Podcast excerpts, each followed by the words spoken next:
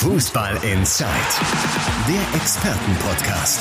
Radioreporter Timo Düngen spricht mit den Sportredakteuren der BATS. Ja, hallo am Donnerstag. Wir sind wie gewohnt wieder am Start bei Fußball in Zeit. Sozusagen, äh, wie der Kanzler sagen würde, als Doppelwumms. Das heißt einmal zum Gucken und einmal zum Hören. Sprich einmal als Vodcast und einmal als Podcast. Solltet ihr gerade hören und ihr wollt aber gucken, kein Problem, den passenden Link zum Video packe ich natürlich wieder in die Show Notes. Und äh, solltet ihr gerade gucken und denkt so, ah, die würde ich aber gerne noch mitnehmen, einfach nur so zum Hören, ja, dann schaut einfach vorbei auf Spotify oder Apple Podcast. Da könnt ihr uns dann auch am besten direkt abonnieren. Dann verpasst ihr nie irgendeine Folge, zum Beispiel auch unsere Sonderfolgen nicht. Denn gerade gestern haben wir wieder eine aufgezeichnet, äh, denn Schalke hat zur Abwechslung mal den Trainer entlassen. Frank Kramer ist nicht mehr auf Schalke. Habe ich gestern sehr ausführlich mit Andy Ernst drüber gesprochen. Passenden Link packe ich natürlich auch nochmal in die Show Notes. Also da könnt ihr auch nochmal schauen, dann vielleicht da reinzuhören. Aber deswegen lassen wir Schalke heute tatsächlich mal so ein bisschen draußen. Wir werden natürlich ein bisschen drüber sprechen, aber größtenteils kümmern wir uns eher um Doppel-D heute sozusagen, nämlich um Dortmund und Duisburg.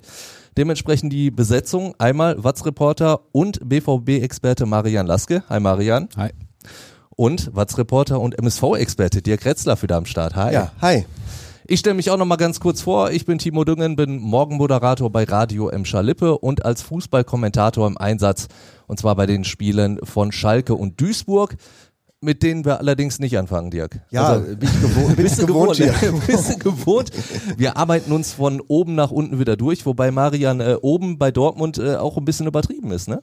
Ja, derzeit schon. Also im Vergleich zum MSV okay, aber ansonsten ja. Platz 8 in der Liga das ist ja meilenweit entfernt von den eigenen Ansprüchen. Ja, wobei das meilenweit, ich meine, äh, ist es glaube ich nur ein Platz bis zu Platz vier. Also die Tabelle ist ja derzeit noch sehr zusammengestaucht. Wenn man Aber die Tabelle lügt nicht. Nee, die, ne?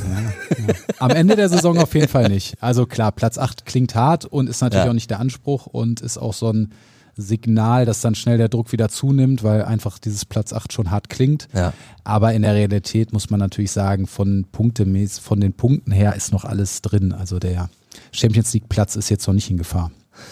Und im Pokal ist man ja auch immerhin seit gestern Abend weiter, wobei diese Leistung in Hannover, das war jetzt auch nicht unbedingt ein Glanzstück. Also ich habe mir deine Noten angeguckt, die du in der Watz vergeben hast. Okay. ich sag mal so 4,5 kam sehr häufig vor. Ja, ja. Ja, weil ich es halt auch schwierig finde, beim Sieg eine 5 zu geben, wobei man ehrlicherweise sagen muss, dass die äh, Leistung schon erschreckend war, fand ich sogar. Ähm, trotz des 2 zu 0 Sieges. Ähm, Hannover ist ja ein Zweitligist und sicherlich nicht die Mannschaft, die eigentlich den BVB gefährden soll. Aber ja. wenn man ehrlich ist, hatten die sehr viele Chancen, haben Dortmund echt teilweise auseinandergespielt und wäre Gregor Kobel nicht ganz gut drauf gewesen. Oder der hatte die, was gut zu machen. Der hatte was gut zu machen. Oder die Anno, oder wären die Hannoveraner ein bisschen geschickter gewesen, dann hätte das auch ganz anders ausgehen können. Also man muss echt sagen, es war eine der schwächsten Leistungen dieser Saison. Der Trend zeigt ehrlicherweise nach unten, ja. wenn man auf die Leistung guckt. Und ähm, ja, also für mich war das Spiel tatsächlich erschreckend. Aber andererseits muss man sagen, sie sind weiter. Das immerhin hat geklappt. Das immerhin, das, das so schafft gesehen, ja auch nicht jeder. Ne? Genau, und so gesehen ähm, ja, ist eigentlich noch alles im Soll. Aber wenn man nur auf die Leistung guckt, dann sollte Dortmund doch alarmiert sein. Woran hapert es äh, deines Erachtens am meisten beim BVB? Also in Hannover ehrlicherweise an allem. da wüsste ich nicht, was man da jetzt herausheben soll. Also es war einmal nach wie vor ein Problem, wie die Mannschaft oder welche Idee überhaupt dahinter stecken soll, wie die Mannschaft sich Angriffe oder Chancen herausspielen will. Die erkenne ich derzeit nicht. Das weiß ich auch ehrlich gesagt nicht genau. Ähm, und wenn man sagt, vielleicht am Anfang zumindest, dass die ähm, Defensive ein bisschen stabiler stand, also mhm. zu Beginn der Saison, stimmt das jetzt eigentlich auch nicht mehr. Also Dortmund hat kein funktionierendes Pressing, hat aber auch keinen, keinen funktionierenden Plan B, heißt, dass man sich zurückzieht und wirklich nicht zulässt. Das klappt auch nicht. Es sind große Lücken zwischen den Mannschaftsteilen. Es fehlt irgendwie, sage ich mal, so eine Art, ja, Arbeitseinstellung, Wucht, wie auch immer man das nennt, in den Zweikämpfen, dass äh, ja auch nichts zugelassen werden kann. Also ehrlicherweise konnten die Hannoveraner sich da ziemlich easy manchmal durchspielen. Ähm, so gesehen eigentlich derzeit alles ein Problem, außer vielleicht Yusufa Mokoko, der 17 Jahre ist und eigentlich der ist, der da gerade am meisten ähm, Betrieb macht vorne, ähm, was ja auf der einen Seite auch was aussagt, vielleicht über den ja. Rest der Mannschaft, aber natürlich auch, muss man auch mal Mokoko loben, also dessen Entwicklung ist ähm, bemerkenswert. Da kann man natürlich aus Dortmunder Sicht nur hoffen, dass die genauso weitergeht und dass er seinen Vertrag dann verlängert. Ja, weil sonst wird's äh, vielleicht am Ende sogar noch bitter, wenn er weiter so aufspielt.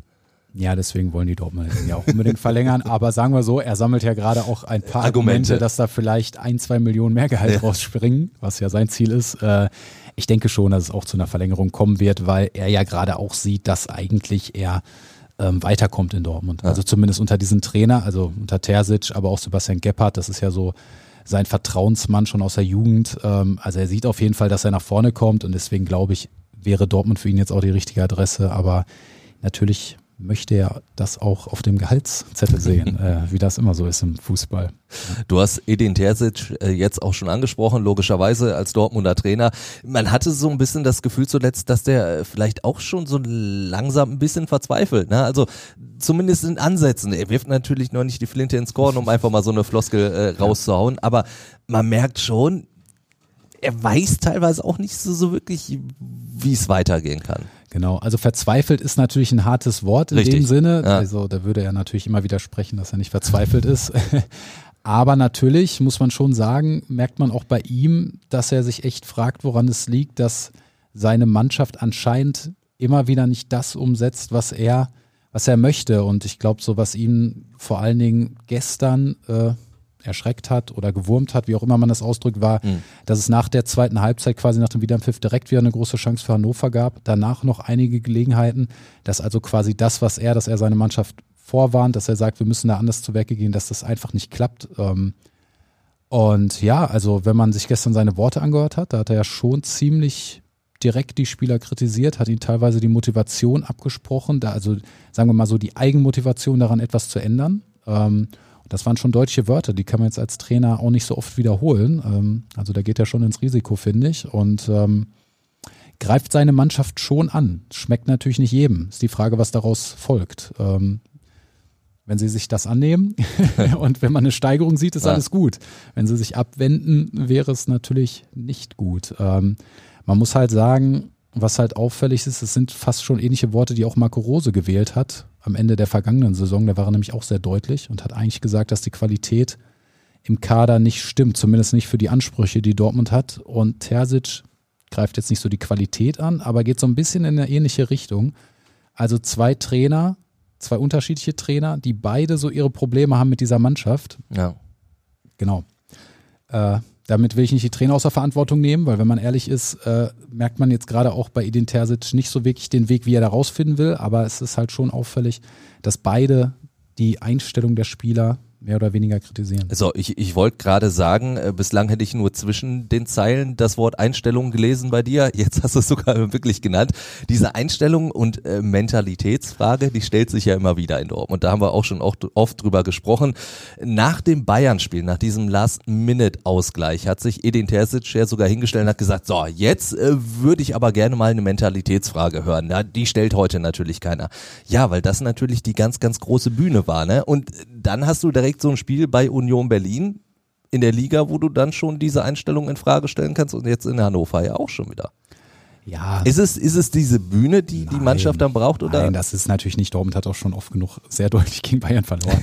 also jetzt, glaube ich, nicht nur die Bühne. Es ist, ist immer die Frage, es ist vielleicht am Ende auch eine Qualitätssache, dass du das wirklich immer so abrufen kannst, jedes Spiel. Also man, man spricht ja immer dann so schnell von Mentalität, weil das nicht so richtig greifbar ist.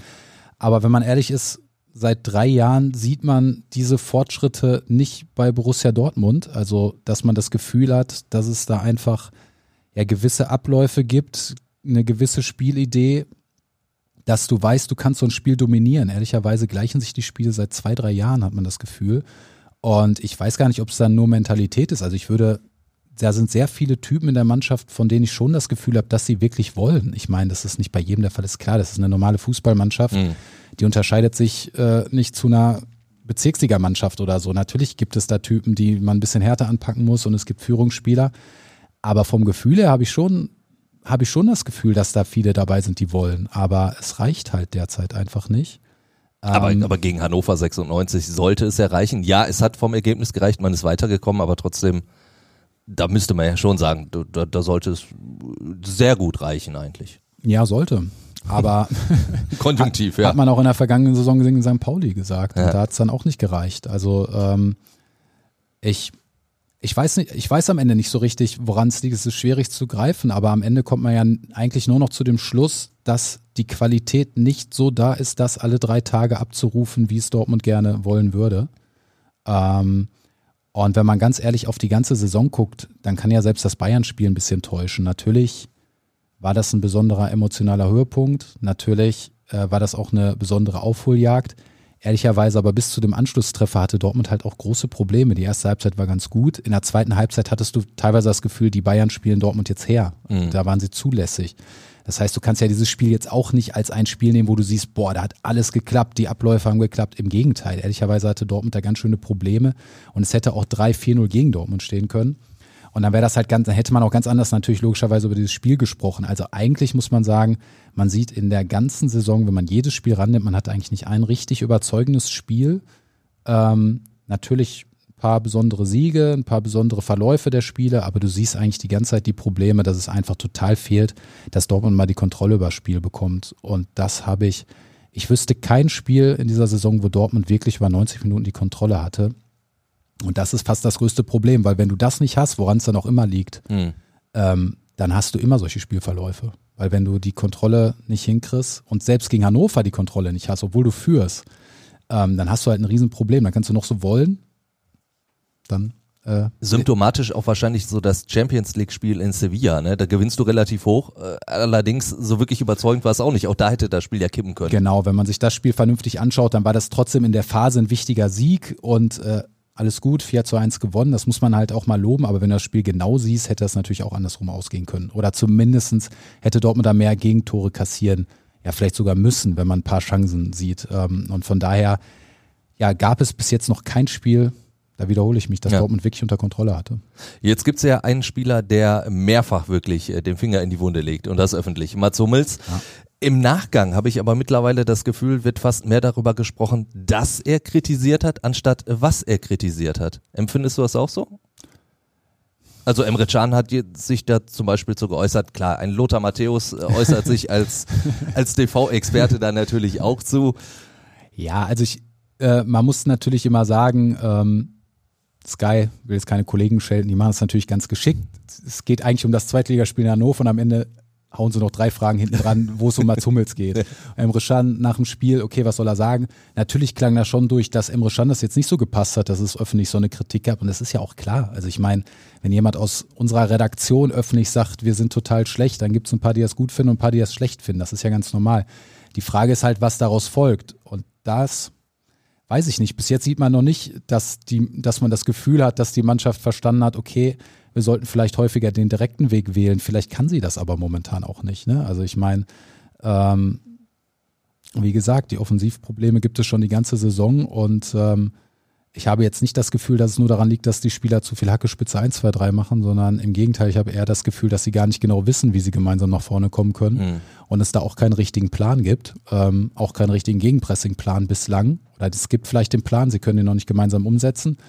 Ähm, genau, aber dass dieses, ich meine, da muss man ja auch ehrlicherweise medienmäßig zugeben, dass natürlich dann mehr danach gesucht wird, was sagen die Spieler dazu, dass Hummels überhaupt kritisiert hat, als nach dem Inhalt. Ja, klar. Muss man jetzt zugeben. Ähm, äh, korrigier mich, ich glaube, du warst es, äh, der es geschrieben hat in der Watz und nicht Sebastian, du hast geschrieben, äh, nach der ersten Kritik von Mats Hummels in Berlin, diese Spieler dürften sich angesprochen so. fühlen. Glaubst du, dass sich diese Spieler auch wirklich angesprochen gefühlt haben oder brauchten die wirklich äh, so einen Hinweis darauf? Äh, ihr wart übrigens gemeint.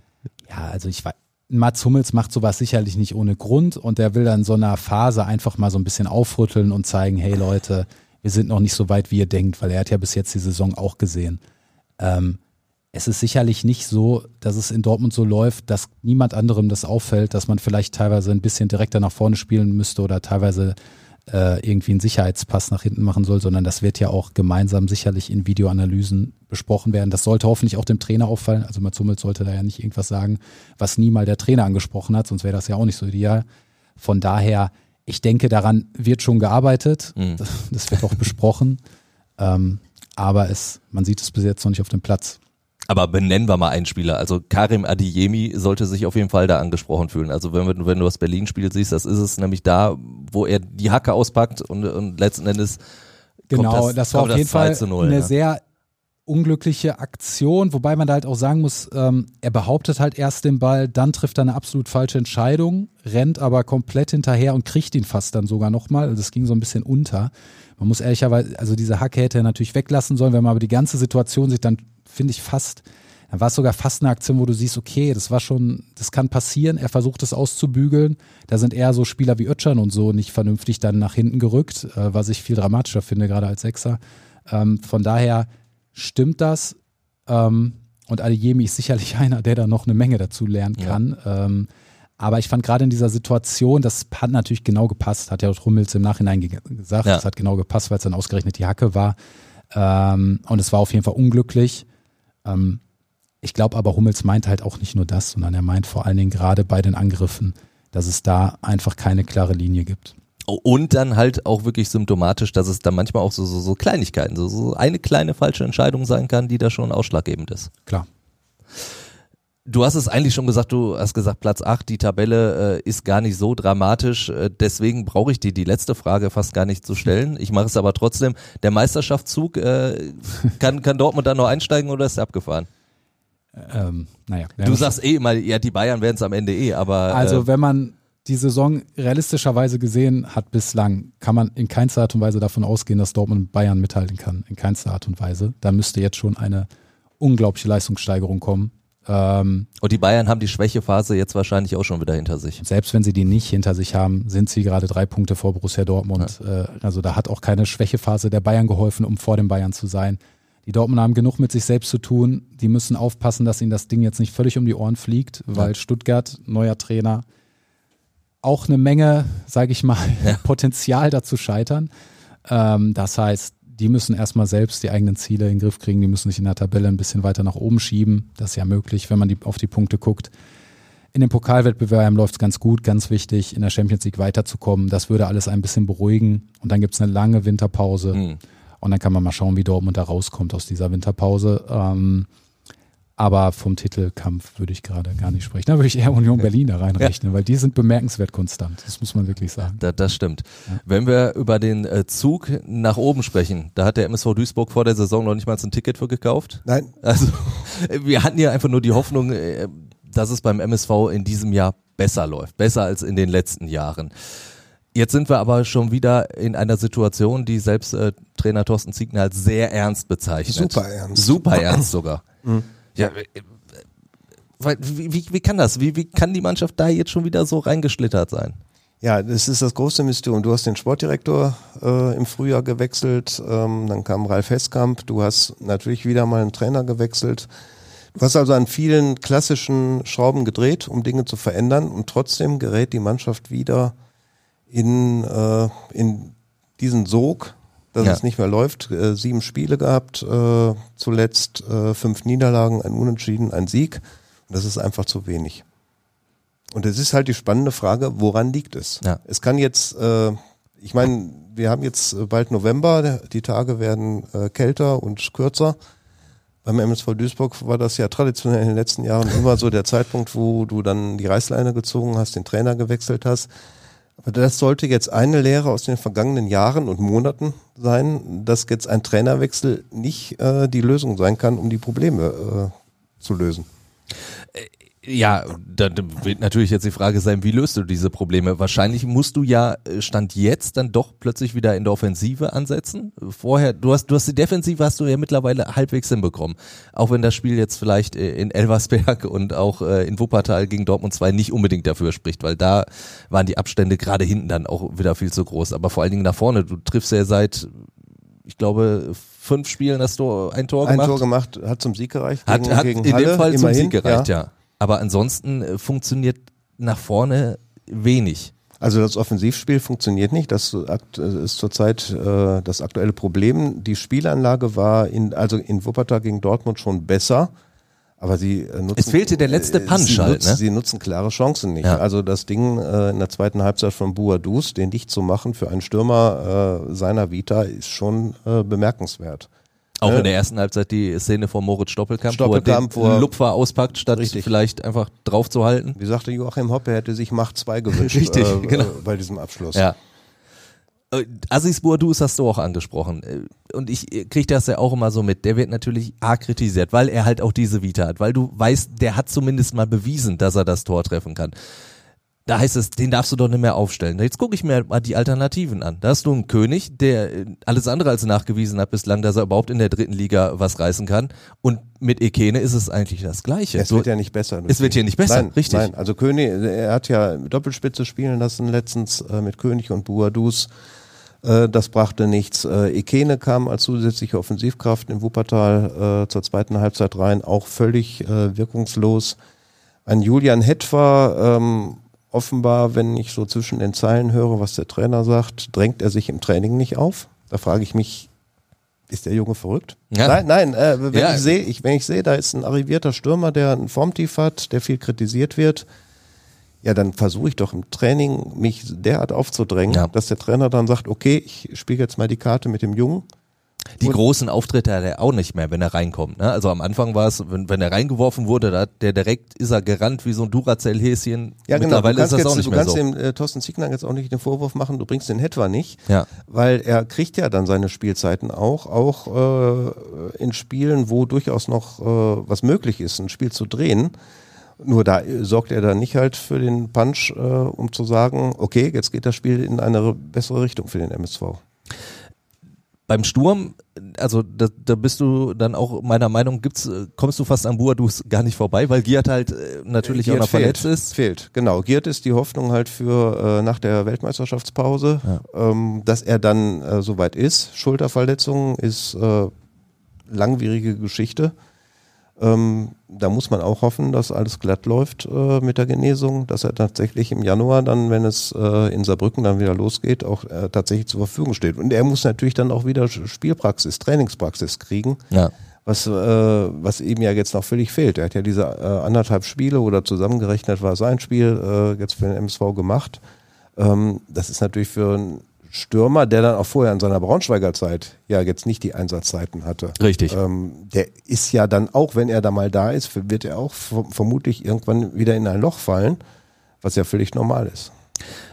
Alternativen hättest du aber in der Offensive zumindest auf den Außenbahnen. Auch nicht die ganz großen, du könntest einfach ein bisschen umstellen, würde ich sagen. Trotzdem spielt Woche für Woche und ich will mich nicht unbedingt auf diesen Spieler einschießen, aber du kannst dir vorstellen, Äh, den hatten wir letztes Jahr auch schon äh, in der Runde. ja, äh, ist, ähm, Marvin Ajani, ich, ich, ich verstehe es nicht. Ich verste- äh, was sagt Thorsten Ziegner, der muss spielen. Also offenbar ist der gesetzt. Der ist gesetzt. Ich, was ich vermisse ist, äh, ja, ich vermisse so vieles. Äh, also, nein, nach hinten arbeitet er recht ordentlich, aber es kommt ja kaum ein Pass, den er von der Außenbahn ins Zentrum schlägt, äh, kommt ja kaum ein Pass an. Es ist also, äh, du bist auf der äh, rechten Seite, äh, hast du halt keine Waffe, um zu sagen, du kannst mit einem klugen Pass äh, die gegnerische Abwehr aushebeln, dass dann dann Stürmer vorne, wo Buadus äh, natürlich auch von profitieren würde, wenn vernünftige Bälle äh, Ja. in Strafraum kommen würden, würde.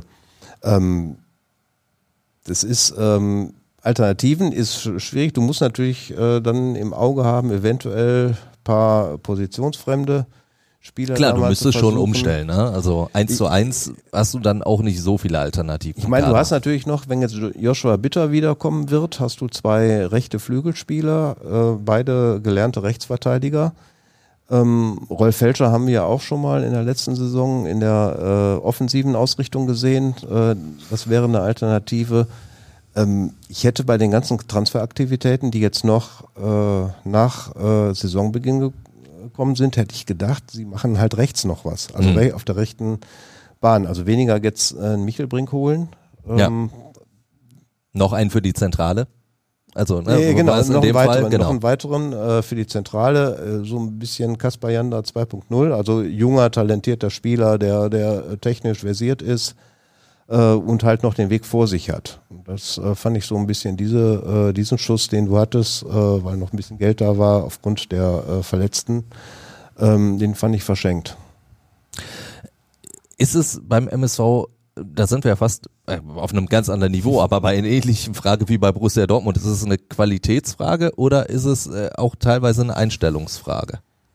Ja, die Einstellung, also die Einstellung, also die Spieler wollen, aber du äh, hast jetzt eine Enttäuschung nach der anderen. Aber sie vermitteln es nicht unbedingt immer mit der Körpersprache. Das muss man vielleicht ja, auch mal so sagen. gewinnst du mal ein Spiel, also wie gegen Halle, aber du gehst jede Woche raus, ne, willst gewinnen und dann klappt es wieder nicht. Ich meine, das ist ja auch eine alte Geschichte beim MSV in den letzten Jahren, äh, Abwärtsspirale. Das macht ja mit jedem einzelnen Spieler etwas. Ähm, du merkst halt, du versuchst es, aber es reicht nicht. Und ähm, da ist halt der Trainer gefordert, äh, das Selbstvertrauen zu stärken. Er hat heute Mittag in der Pressekonferenz gesagt, dass er genau das sieht, dass das möglich ist, äh, dass die Mannschaft positiv denkt, dass sie im Training äh, einen guten Eindruck hinterlässt. Ähm, umso wichtiger wäre jetzt äh, ein Sieg gegen äh, Viktoria Köln, um halt dieses Selbstvertrauen äh, dann auch zu wecken wieder was auch schon so in die Richtung geht. Du hast ja teilweise so ein bisschen das Gefühl gehabt, beim MSO ist man kurz davor, so, so eine gewisse Ohnmacht zu empfinden. Also dieses Spiel in Elversberg, da stellst du dich am Ende des Spiels hin und sagst, ja mein Gott, also wenn Elversberg einen guten Tag hat, da sind wir chancenlos. Natürlich spielen die eine gute Saison, aber es ist auch ein Aufsteiger. Also kannst du als MSV nach Elversberg fahren und sagen, äh, ganz ehrlich, gegen solche Spitzenmannschaften können wir nicht mithalten. Also wenn du den, den Kader eins zu eins anguckst. Ja, ich fand die Sätze äh, von Thorsten Ziegner und auch vom Sportchef Ralf Heskamp schon bemerkenswert. Ne? Ralf Heskamp hat ja nach dem Spiel das sogar noch ausgeweitet und gesagt, wir können mit den ersten fünf Mannschaften der Liga derzeit nicht, äh, den können wir nicht Paroli bieten. Ähm, der MSV spielt nächste Woche in Wien Wiesbaden. So, die sind, glaube ich, Dritter. Auf jeden Fall sind die oben. Was ist das denn für ein Signal an die Mannschaft? es sei denn, der Trainer, ja. der Trainer äh, hat eine Kommunikation nach außen, die er bewusst wählt, und in der Kabine ist es eine komplett andere. Aber wenn mein Trainer mir sagt, äh, wir kommen gegen die und die Mannschaften, äh, haben wir keine Chance und ich fahre dann nach Wien Wiesbaden, ähm, ich würde mir wünschen, mein Trainer würde mir sagen, so, die sind besser, aber wir hauen die jetzt weg. ja, das wäre wär eine passende Motivationsrede vielleicht, äh, wie man sie aus der Kreisliga kennt. Aber es würde trotzdem vielleicht dann reichen. Ich habe auch äh, zuletzt oft die, die Forderung gehört, ja Mensch, da, jetzt soll der mal die Jungen spielen lassen.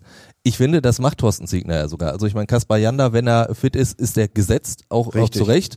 Mogultai ist jetzt auch reingekommen, hat äh, ein super Spiel gemacht gegen Halle, sein, sein Debüt, Startelfdebüt. Und in Elversberg war er überfordert. Und, richtig, genau. Da, das ist der Punkt. Die, deswegen glaube ich, diese Forderung, da, da siehst du doch einfach auch schon wieder, dass diese äh, Spanne viel zu groß ist. Also du könntest doch gar nicht so viele Junge da noch reinwerfen. Nein, die hast du einen Kaspar Janda aktuell, der hatte, der ist mir von seinem Bänderriss im Knöchel viel, viel früher zurückgekommen als ursprünglich äh, erwartet äh, ist ja dann Elversberg relativ früh nach einer halben Stunde eingewechselt worden, so als Hoffnungsträger, aber der war wochenlang raus mit einer Bändergeschichte und äh, konnte da ja halt jetzt auch nur bedingt äh, arbeiten. Dass, dass so ein Spieler dann auch noch Zeit braucht. Also für so einen Kaspar Janda ist es jetzt gucken, dass ich äh, möglichst viele Akzente setzen kann und äh, gib mir endlich die Winterpause. Ja. Ne? Also ähm, das ist ein und Mogultai ist halt auch eine Geschichte starkes Debüt und was ich ja einem jungen Spieler, der aus der U19 kommt, der dann auch zugestehe, dass er dann beim Spiel gegen den dann kommenden Spitzenreiter natürlich dann auch äh, Phasen hat, wo, wo er Probleme hat. Ja. Also die, die Defensivarbeit äh, gegen Elversberg war für ihn grausam. Also er kam da überhaupt nicht zurecht und nach vorne konnte er dann halt nicht die Impulse setzen, die er äh, in der Woche vorher gegen Halle äh, hat setzen können. Also ist das insofern, äh, da bist du auch bei mir eine utopische Forderung äh, vieler Fans, jetzt sollen mal die Jungen ran, weil ich meine, ja, die kommen ja ran. Die kommen ja ran. Ja, wir ja, haben also jetzt Michelbrink gesehen, äh, ne, wir haben Michelbrink jetzt äh, gegen Dortmund gesehen, äh, wir sehen Janda, Mugultai hat gespielt, ist auch wieder eingewechselt worden.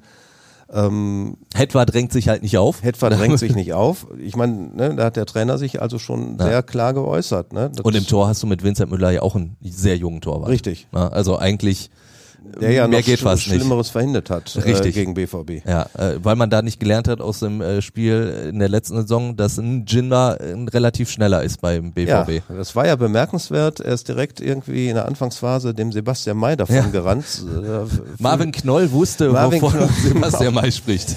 richtig, ne? Also das ähm, gut, er hat ihn hinterher im Griff gehabt. Ja. Also ja, ganz im Griff kannst du ihn nicht haben, aber es passierte dann halt nicht mehr, dass der die Duisburger Abwehr ja. überlaufen hat.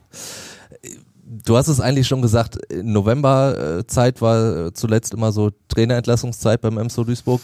Glaubst du, Thorsten Ziegner sitzt aber diesmal wirklich sowas von fest im Sattel? Man hat das Gefühl diesmal, oder? Ja, du kannst es nicht machen. Also ich meine, äh, ich weiß nicht, ob du das auf deinem Zettel hast, äh, Thorsten Lieberknecht. Äh, Der nächste noch, Punkt auf meinem noch, Zettel. Noch, ja, ja, ich meine. Wir kennen uns auch schon was länger. Drin, ne?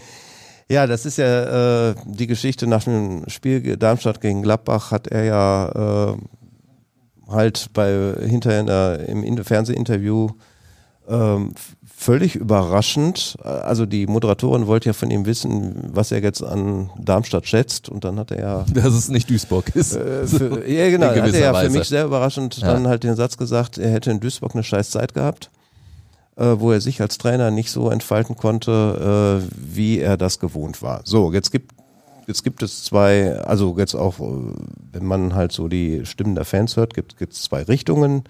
Die einen sagen, ja, hätte es nie feuern dürfen, guter Trainer, hat in Braunschweig gute Arbeit gemacht, hat äh, jetzt in Darmstadt einen super Lauf, ne, wie konntest du den entlassen?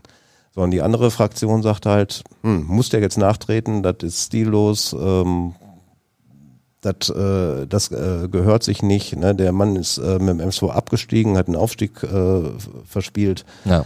Ähm, was ich halt, also was ich an dem Satz jetzt bemerkenswert fand, so die äh, Aussage, ich konnte mich nicht entfalten als Trainer so, wie ich wollte. Das heißt natürlich im Umkehrschluss, da gibt es irgendwo Kräfte im Verein, die dich einengen als Trainer, die ja. dich nicht so machen lassen, äh, äh, wie du das möchtest.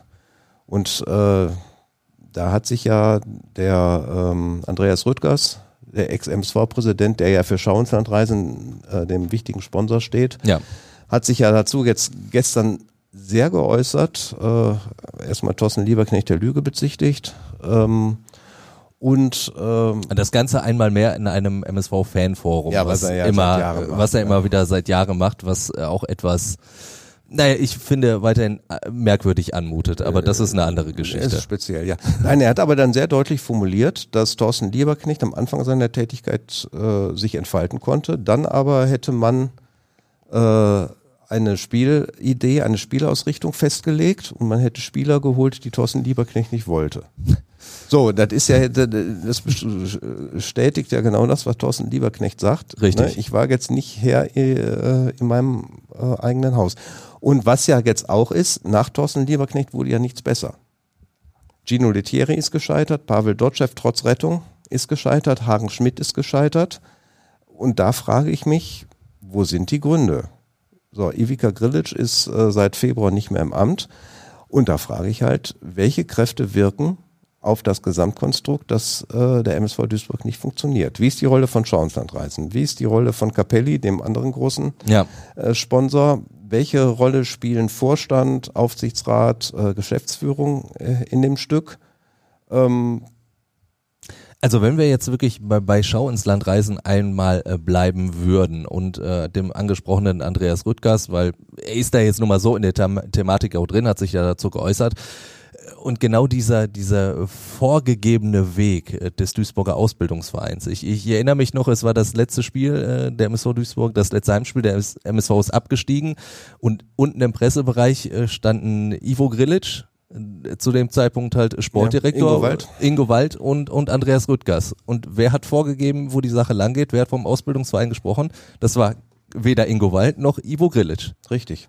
Und ähm, dieses Konzept, äh, klar, du kannst, also du kannst jetzt so argumentieren, du hast natürlich junge Leute nach oben gebracht, du hast den Kaspar Janda geholt, äh, nach oben gebracht, ähm, jetzt Mogultai, Hetwer, du hast Lukas Daschner äh, eine Ablöse erzielen können damals.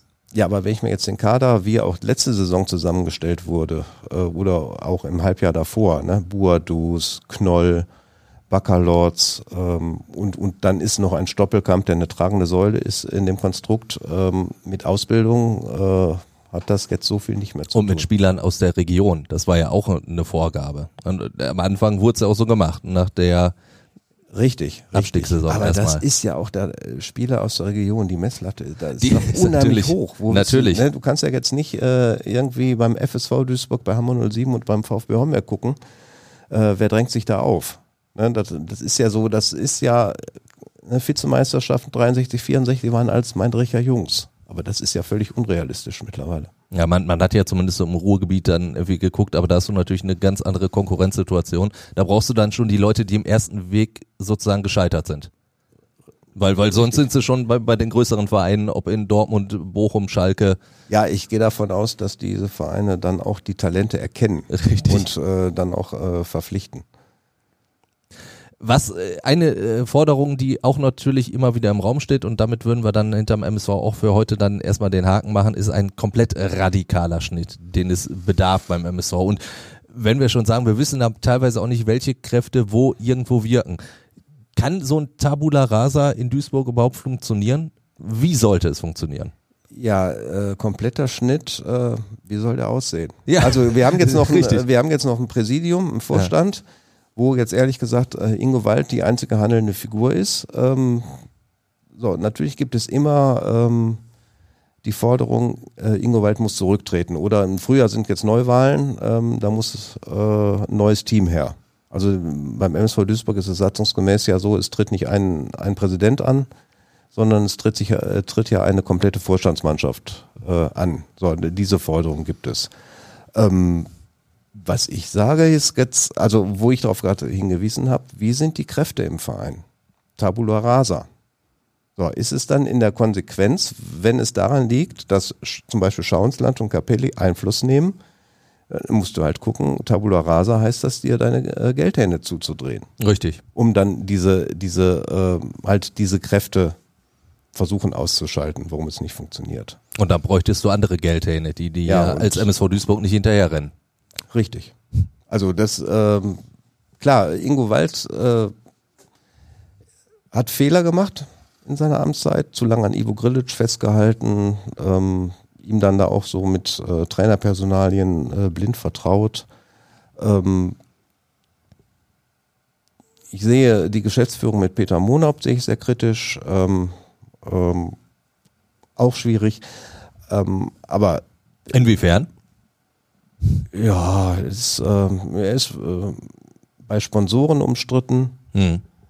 Ne, Es gibt ja die Geschichten, dass Sponsoren äh, ihn nicht erreichen können, die Geld geben wollen. Und, und äh, das gab es ja schon alles. Ja, ja, und das stimmt. Ähm, von daher, ähm, also Tabula Rasa ist immer leicht gesagt, aber es ist halt äh, schwierig, wenn du nicht weißt, äh, wo denn jetzt der Hase im Pfeffer liegt in dem Stück. Dann äh, schauen wir äh, in die andere Teetasse oder den Kaffeesatz und tippen unser Wochenende. Damit Marian auch mal wieder dabei ist, starten wir natürlich damit äh, Dortmund gegen Stuttgart. Du hast schon gesagt, das ist äh, auch schon wieder ein schwieriges Spiel für den BVB. Ja, sehr schwieriges Spiel. Ich glaube trotzdem 2 zu 0 gewinnt Borussia Dortmund. 2 zu 0. Ich glaube, ähm, das gibt so ein 1 zu 1. Ich, ich traue den Dortmundern dazu, das nicht ganz auf die Kette zu kriegen, aber in Stuttgart Würde ich für weitere Unruhe sorgen. würde für weitere Unruhe sorgen Ja. und äh, für weiteren Gesprächsstoff hier bei Fußball Ja. in Zeit auch nicht so verkehrt. Dirk, was meinst du? 3-0. 3-0. Dann, äh, ja, Bochum gegen den Spitzenreiter, gegen Union Berlin. Ja, ich habe die Berliner jetzt gesehen. Ich kann mir nicht vorstellen, wie Bochum da irgendwie gewinnen will. Wobei ich das damals auch schon gegen Frankfurt dachte. Und dann haben sie es geschafft. Aber ich glaube, äh, an Bochum wird Union noch nicht einbrechen. Sie werden sicherlich nicht Meister, aber so konstant und so äh, sicher, wie sie spielen, werden sie das 2-0 gewinnen. Ich glaube, ich mache mich in Bochum mittlerweile sehr, sehr unbeliebt, weil ich Woche für Woche gegen den VfL tippe. Mache das aber auch trotzdem diesmal. Würde auf ein 1 zu 3 tippen. Ja, also mich beeindruckt Union Berlin halt immer noch mit dieser Konstanz. Natürlich, wär, also vermutlich werden sie irgendwann mal äh, den Wer Schlag weiß. kriegen. Ja, wer weiß, genau. weiß. Äh, ich habe damals Kaiserslautern Meister werden sehen ne, in, am Betzenberg. Da hatte man ja auch gedacht. Ja. Nein, aber äh, aktuell ist Union Berlin äh, für Bochum eine Nummer zu groß und die gewinnt 2-1. Dann äh, Hertha BSC gegen Schalke. Bei Schalke dann äh, wahrscheinlich der neue Trainer auf der Bank, auch wenn er stand jetzt um, wie spät haben wir es? Ich glaube kurz vor zwei am Donnerstag. Steht da noch nicht fest. Ich glaube aber trotzdem, dass Schalke diesen Schwung mitnehmen kann eines Trainerwechsels und würde da auf ein 1 zu 0 für Schalke tippen. Und alle anderen weiteren Fragen zum Trainer, nochmal der Hinweis, findet ihr natürlich in unserer Sonderfolge vom Fußball Insight. Packe ich, wie gesagt, in die Shownotes. Und jetzt zum Tipp von Marian. Ähm, ganz schwierig. Ja, das ist richtig. Äh, also ich sage dann einfach mal ein 1 zu 1. Ich glaube schon, dass man bei Schalke irgendwie so eine gewisse Aufbruchsstimmung sieht, wie meistens nach einem Trainerwechsel. Aber ich glaube nicht, dass es zu einem Sieg reicht.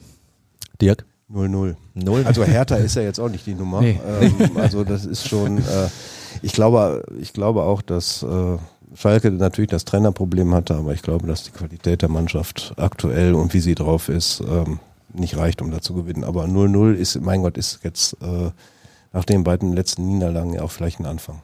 Äh, Kann aber wirklich nur ein absoluter Anfang sein, weil sonst, äh, also eigentlich ist es in der Situation schon fast zu wenig für Schalke. Dann, äh, ja, der MSO Duisburg gegen Viktoria Köln. Ja, also äh, Trainer sagte äh, Gegner auf Augenhöhe heute, das lässt ja, lässt ja hoffen. Ähm, äh, wird ein schmutziges 1-0. Komm, ich sag äh, 2 zu 1 für den MSO. Dann sage ich 2 zu 0. 2 zu 0. Wow, ein, ein Duisburger Sieg, auch schon lange nicht mehr äh, so gehabt in dieser Form. Dann, ja, Waldhof Mannheim gegen Rot-Weiß Essen. Vielleicht auch Dirk zuerst, du, Ja. weil du ja sehr auch in der dritten Liga logischerweise Auch zu Hause eine bist. emotionale Geschichte wegen Trainer und ähm, ja, 1-1. 1-1. Ich äh, wäre bei einem 2 zu 2. Also ich traue Essen da einen Punktgewinn zu. Ich sage 1-0 Essen. 1-0 Essen. Dann gehen wir in die äh, vierte Liga und landen bei Wuppertal gegen Rot-Weiß Oberhausen. RWO äh, ist so ein bisschen, naja, so, so der, der Jäger äh, der, der oberen Mannschaften, der sich so ein bisschen zurückhält auf Platz drei. Deswegen glaube ich, in, in Wuppertal können sie bestehen. Und ja, sie haben ja jetzt den Schwung äh, von dem Münsterspiel. Gestern Abend haben sie ja Pokal gewonnen in Uerdingen nach Elfmeterschießen. Daniel Davari hat ja irgendwie drei gehalten und einen haben die Uerdinger verschossen, also neben. Ähm, ich glaube, die nehmen den Schwung jetzt von diesen beiden Spielen mit und gewinnen 2-0. Ich würde auf ein 1-0 tippen für, für Oberhausen. Sage ich 1 zu 1. 1 zu 1. Dann zu guter Letzt, äh, ja, ein, ein eigentlich schönes Derby. Äh, Klingt nach einer super Partie. Wattenscheid gegen Schalke. Allerdings ist es die zweite Mannschaft Ja. von Schalke und Wattenscheid bislang in dieser vierten Liga dann mit einer nicht ganz so guten Rolle, um es so auszudrücken. Schalke 2 hingegen schon. Also da spielt der Letzte gegen den Vierten. Ich tippe da auf eine relativ äh, einseitige Partie und auf ein, auf ein 3-0 für Schalke. Schalke muss ja mal gewinnen, ne? Und wenn es nur die zweite Mannschaft ist. Ja, dann sage ich 2-0 für Schalke. Ja, ich habe mich ja gefreut, dass Wattenscheid mal wieder hochkommt. So Ja. alte Erinnerungen werden wach, so hier äh, aus der Region an Verein. Aber offenbar ähm, sind die ja in der Liga dann äh, doch äh, etwas überfordert. Und ich fürchte, es wird nur ein Jahr sein und sie werden jetzt gegen Schalke auch 0 zu 3 verlieren. Ich würde die alten Erinnerungen aufgreifen wollen. Also da hast du mir äh, so einen Elfmeter hingelegt, den verwandle ich natürlich, denn ihr erinnert euch wahrscheinlich alle ans Panini-Album. In diesem Jahr wird es äh, zur WM das letzte WM-Panini-Album geben. Und äh, wenn ich so, so an Panini äh, denke, also so sieht's aus übrigens hier, das äh, Neue für diejenigen, die äh, schauen. Ansonsten, die hören, es sieht halt aus wie ein Panini-Album. Also da hat sich ein bisschen mehr Hochglanz als früher ist vielleicht. Ich weiß noch, ich habe äh, damals, äh, vor allen Dingen so, so in den 90ern natürlich die Panini-Alben gehabt und bin danach dann noch im Wedau-Stadion äh, wo die, wo die Mannschaften rauskamen. Da konnte man sich ja früher noch direkt am, am Bus an eine Kabine hinstellen und hat mir da die ganzen Autogramme geholt. Ich war in den 70ern beim MSV äh, beim Gut, Training. da beim kann ich nicht Training, mithalten. Äh, beim Training. Äh, ich kenne das auch noch, da wurde äh, waren die nicht selbstklebend, da braucht es einen Brittstift, um die äh, einzukleben. War, war denn da auch schon die, die Währung auf dem Schulhof, äh, zwei normale gegen einen silbernen, beziehungsweise gegen ein Wappen? Nein, es gab noch kein Gab- Sil- gab noch kein Nein, es Silber. waren einfach nur äh, normale Bilder. Marian, welche Geschichten vom vorigen Krieg hast du? Ich habe es auf jeden Fall gesammelt. Aber ich bin mir nicht sicher, ob ich jemals eins voll bekommen habe. Aber Ja, da, natürlich das stimmt. Das, das habe ich Ja. auch nicht geschafft. Also es fehlten am Ende immer nur so, so ein paar. Ich bin so alt, ich habe den Vorgänger schon gesammelt. Äh, Bergmann hießen die. Guck mal an. Also Ja. da, da können wir nur wirklich Schön. nicht mithalten. 74, 75. Auf jeden Fall, dieses wunderbare Panini-Heft, was ich hier in den Händen halte, mit den ganzen Aufklebern, also sozusagen ein Starterpaket, das könnt ihr bei uns äh, abstauben, hier bei Fußball Inside. Dafür müsst ihr eigentlich gar nicht so viel tun. Ihr könnt uns einfach äh, eine WhatsApp-Sprachnachricht schicken, äh, vielleicht auch so, so ein paar Panini-Erinnerungen schicken oder auch gerne eure Meinung zur Fußball-WM, die jetzt nun mal ansteht in Katar. Also schickt uns da gerne was und da kann ich auch schon mal eine weitere Ankündigung machen. Wir werden ja dann auch einen Sonderpodcast haben zur Fußball-WM in Katar. Da könnt ihr euch auf jeden Fall auch schon mal drauf einstellen. Und wenn ihr sagt, WhatsApp-Sprachnachrichten ist nicht so meins, Ich würde mich auch mit einer äh, schönen Mail zufrieden geben. Hallo at äh, fußball-insight.com. Also gerne her mit euren Erinnerungen und auch Meinungen. Die könnt ihr sowieso immer quitt werden. Und dann würde ich sagen, vielen Dank an euch beide. Hat Gerne. sehr viel Spaß gemacht. Einmal mehr und dann hören wir uns nächste Woche Donnerstag wieder. Bis dahin. Ciao, ciao. Ciao. Tschüss. Fußball Inside, der Expertenpodcast von den Lokalradios im Ruhrgebiet und der Watz. Jeden Donnerstag neu, überall, wo es Podcasts gibt.